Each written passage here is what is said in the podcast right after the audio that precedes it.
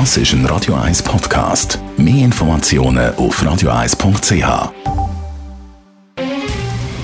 Der Finanztag auf Radio 1. Verstehen, was Menschen und den Markt bewegt. In Zusammenarbeit mit der Zürcher Privatbank Merki Baumann.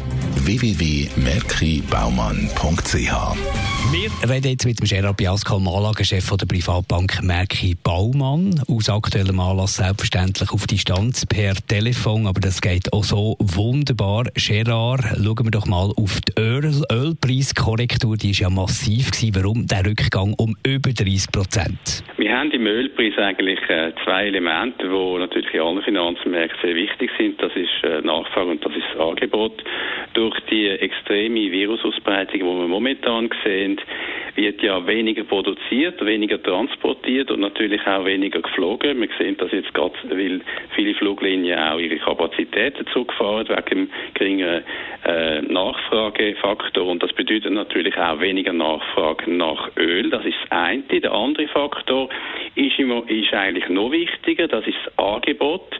Wir haben ja gesehen, dass die OPEC mit Russland zusammen keine Einigung können finden für eine Produktionskürzung. Man hat vorgeschlagen, anderthalb Millionen Fass pro Tag von Seiten von Saudi-Arabien für OPEC und Russland je das zu reduzieren. Russland ist nicht einverstanden. Sie hat gesagt, sie wollen äh, eigentlich nicht, sie wollen äh, weiter viel produzieren.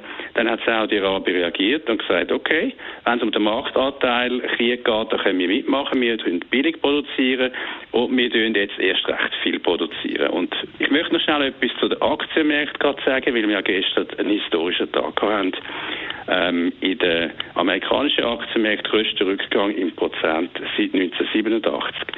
Die Volatilität, die wir momentan an den Aktienmärkten sehen und wo wir auch äh, werden in den Ölpreisen zunehmend sehen, eigentlich in allen äh, Marktpreisen von den Finanzmärkten hat sehr viel auch damit zu tun, dass die Liquidität total zurückgeht. Es wird dominiert auch ähm, in den Rohstoffpreisen die Aktivität derzeit von den Hedgefonds.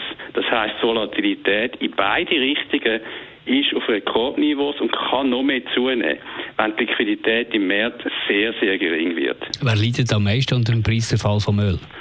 Natürlich ist äh, klar der Energiesektor in den Aktienmärkten und die äh, Unternehmen, vor allem in den USA, die teuer produzieren, also das Schieferöl produzieren, die leiden und das führt natürlich im Aktienmarkt, besonders auch in den USA, derzeit zu einem Druck.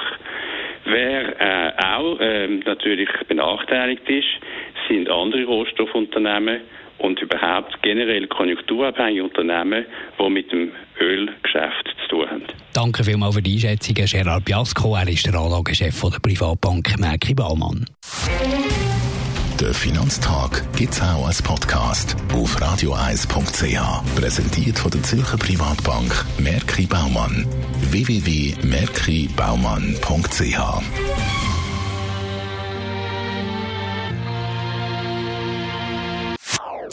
Das ist ein Radio 1 Podcast. Mehr Informationen auf radioeis.ch.